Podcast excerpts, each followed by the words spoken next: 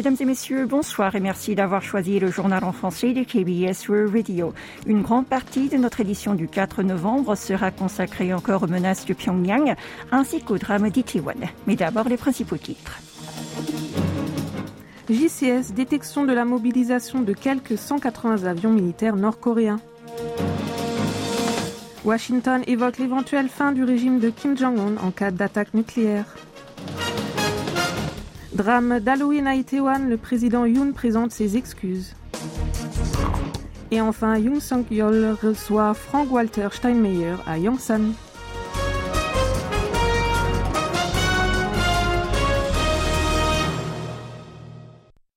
L'état-major interarmé sud-coréen, le JCS, a annoncé avoir détecté aujourd'hui entre 11h du matin et 15h la mobilisation de quelques 180 avions militaires nord-coréens. Ces derniers ont fait leur apparition sur Terre, au nord de la ligne d'action tactique et en mer, tout comme en mer de l'Est et en mer Jaune. L'armée de l'air sud-coréenne a tout de suite réagi en dépêchant pour sa part quelques 80 avions de combat, dont le chasseur F-35A. En parallèle, les forces mobilisées pour la manœuvre Séoul-Washington Vigilance Dome ont continué leurs exercices. Le JCIS a déclaré qu'en étroite collaboration avec les États-Unis, l'armée sud-coréenne suit de près le moindre mouvement en provenance du nord du 38e parallèle afin de prendre des mesures nécessaires en cas de provocation militaire supplémentaire. La bravade militaire du régime de Kim Jong-un ne cesse pas en effet, même après le coucher du soleil. Hier soir, il a tiré entre 21h35 et 21h49, trois missiles balistiques à courte portée depuis les environs de Koksan dans la province de Hwanghae du Nord en direction de l'Est. Ces engins ont parcouru près de 490 km à une altitude maximale d'environ 130 km et à une vitesse de Mach 6. Rappelons que Pyongyang avait déjà lancé dans la journée un missile balistique intercontinental de type Croissant 17. Ce n'est pas tout. À partir de 23h30, le royaume ermite a également procédé au lancement de quelques 80 obus d'artillerie depuis le district de Kumgang, dans la province de Gangwon, vers les zones tampons intercoréennes en mer de l'Est, séparant les deux Corées et le Japon. Une violation de plus de l'accord militaire intercoréen du 19 septembre 2018. Ces actes provocants sont survenus après que le vice-président de la commission militaire centrale du Parti des travailleurs de Corée du Nord, Park A dénoncé la décision des alliés de prolonger Vigilance Storm. Le ministre sud-coréen de la Défense Lee Jong-sop, en visite à Washington, a rencontré son homologue américain Lloyd Austin dans le cadre de la 54e réunion de consultation sécuritaire entre les deux alliés. À ce rendez-vous, la discussion s'est focalisée sur les moyens de renforcer la dissuasion élargie que Washington a promis d'assurer à Séoul face à la menace nucléaire de Pyongyang. Selon Lee, les deux parties se sont mises d'accord sur le déploiement quasi permanent des avoirs stratégiques américains en Corée du Sud, tels le sous-marin à propulsion nucléaire, le porte-avions et le bombardier stratégique.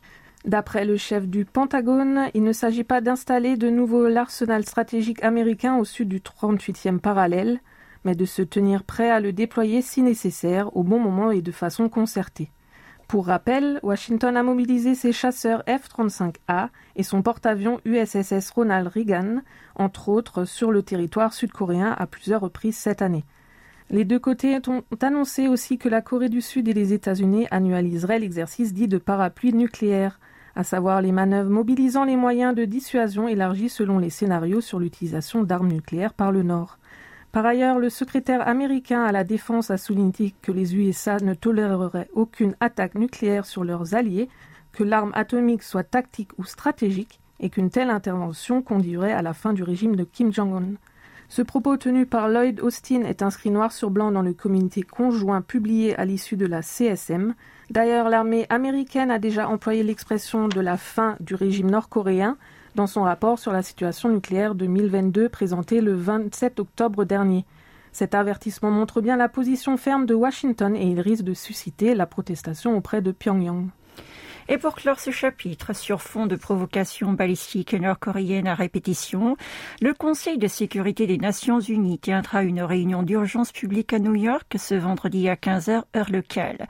Selon Reuters, citant des diplomates, le Conseil de sécurité a été convoqué à l'initiative des États-Unis et de cinq pays européens, à savoir le Royaume-Uni, la France, l'Albanie, l'Irlande et la Norvège.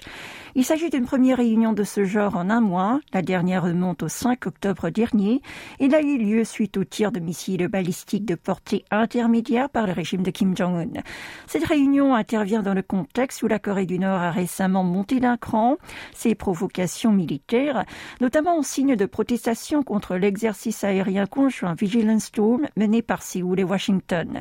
À New York, l'ambassadrice américaine à l'ONU, Linda Thomas Greenfield, s'est exprimée via son compte Twitter. Elle a déclaré condamner fermement tout tir d'essai d'un ICBM par Pyongyang qui va à l'encontre du système international de la non-prolifération nucléaire et de plusieurs résolutions du Conseil de sécurité, sans oublier d'appeler le royaume ermite à cesser immédiatement tout acte nuisant à la stabilité. Reste à savoir si le Conseil de sécurité va réagir comme Washington le voudrait bien. En effet, il souffre sérieusement d'un conflit interne Parmi ces pays membres permanents, la Russie et la Chine ont de fortes chances d'exercer leur droit de vote, qu'il s'agisse d'adopter une résolution et communiquer au nom du président contre leurs traditionnels alliés. Vous êtes à l'écoute du journal en français sur KBS World Radio. L'Agence nationale de la police accélère ses investigations sur le drame d'Halloween à Itaewon. Pour cela, son centre d'enquête spécial a convoqué au total 85 personnes, y compris des témoins directs de la grande bousculade mortelle. C'est ce qu'a déclaré l'ANP lors d'une conférence de presse organisée ce matin. Il s'agit de quatre policiers, y compris un responsable du commissariat de Yongsan, chargé de veiller sur le quartier d'Itaewon, de 14 patrons d'établissements commerciaux près du lieu du drame, ainsi que 67 témoins directs et personnes blessées du mouvement de foule. La police a annoncé reconstituer la tragédie à partir des paroles de ces 85 individus et aussi à l'aide de l'analyse des images captées par 144 caméras de surveillance installées sur place et à proximité du lieu en question. Elle a prévu de soumettre la reconstitution à un test scientifique de simulation en 3D auprès du service forensique national. Quant au président de la République, il a présenté pour la première fois ses excuses à propos du drame d'Halloween à Itaewon. Yoon Song-yeol a tenu ses propos aujourd'hui lors de son message de condoléances prononcé lors d'une cérémonie organisée au temple Choge en l'honneur des victimes. Selon lui, en tant que chef de l'État, qui doit être responsable de la sécurité de ses compatriotes, il ne peut qu'être navré et désolé. Il a profité de cette occasion pour affirmer que c'est au gouvernement de rétablir la situation et de prendre des mesures pour qu'une telle tragédie ne se reproduise plus dans le futur. Il n'a pas oublié non plus de promettre de veiller sur les blessés ainsi qu'aux familles des victimes. Ce matin, le Premier ministre Han avait déjà fait savoir la mise en place d'un centre interministériel d'aide dit One Stop afin de les soutenir en continu et rapidement. C'était lors de la réunion quotidienne du centre de gestion de crise consacré à la tragédie et au Covid-19. Et le chef du gouvernement s'était emparé de l'occasion afin de présenter une nouvelle fois ses condoléances aux familles qui ont perdu le leur et pour exprimer sa gratitude envers les citoyens qui partagent leur tristesse et leur douleur. Le président sud-coréen a tenu aujourd'hui un sommet avec son homologue allemand à Séoul.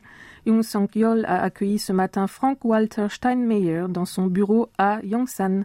Lors de cet entretien, il a souligné que la Corée du Sud et l'Allemagne ont su maintenir une relation spéciale en partageant l'expérience du succès dans la réalisation d'un développement économique rapide sur les cendres de la guerre et la division de leurs nations respectives. Ensuite, le numéro 1 sud-coréen a proposé à son interlocuteur de renforcer davantage le lien des deux pays amis en s'appuyant sur les valeurs communes, alors que Séoul et Berlin fêteront le 140e anniversaire de leur relation l'année prochaine.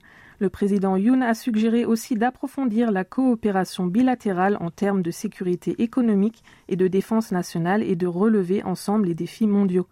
Le chef de l'État a souligné également que la communauté internationale devrait réagir fermement aux provocations balistiques nord-coréennes. Frank Walter Steinmeier l'a rejoint sur ce point pour condamner fermement l'escalade des tensions provoquées par Pyongyang tout en soutenant une dénucléarisation irréversible et vérifiable de la Corée du Nord. Par ailleurs, le président allemand a présenté à son interlocuteur ses condoléances sincères concernant le drame d'Halloween à Itaewon survenu samedi dernier. Avant cette rencontre, il s'était rendu tôt ce matin sur un espace de recueillement aménagé sur la place de Séoul afin de rendre hommage aux victimes de la grande bousculade mortelle. Et pour terminer, dans le sillage du drame d'Halloween à Itaewon, la Fédération sud-coréenne de football, la KFA, a décidé d'annuler le rassemblement des supporters en plein air sur la place de Gwanghwamun à Séoul, prévu pour la Coupe du Monde 2022 qui débutera le 20 novembre prochain au Qatar. Les fans du ballon rond sud-coréen avaient la coutume de se rassembler dans les rues pour encourager leurs guerriers de Taeguk tous les quatre ans depuis le mondial 2002 que la Corée du Sud et le Japon organisaient conjointement. Mais la KFA a jugé déplacé d'organiser un grand événement festif seulement deux semaines après la fin du deuil national lié à la tragédie d'Itaewon. Ainsi, elle a pris la décision de l'annuler dans le respect des victimes et de leurs familles.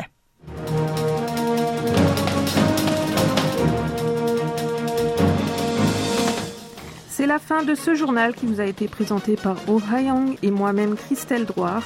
Merci de votre attention et bon week-end sur nos ondes.